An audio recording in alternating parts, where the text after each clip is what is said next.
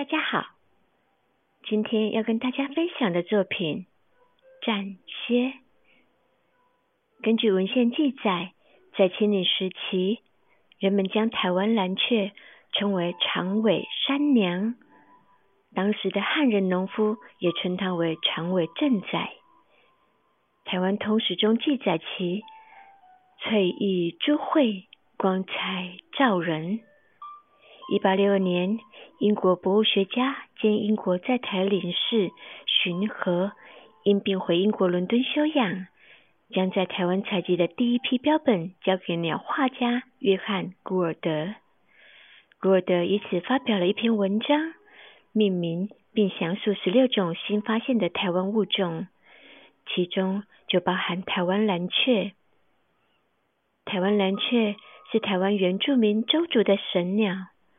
在该族的神话中，很久以前，周族因大洪水濒临灭族，台湾蓝雀牺牲自己，带回火种，挽救了整个周族。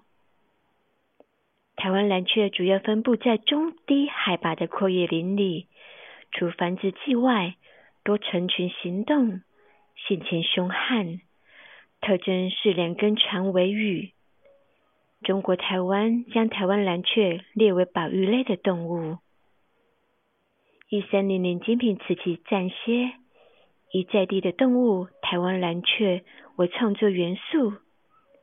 最大的特色为超过身长的尾巴，身体上细致的羽毛栩栩如生，看来如棉花般的蓬松。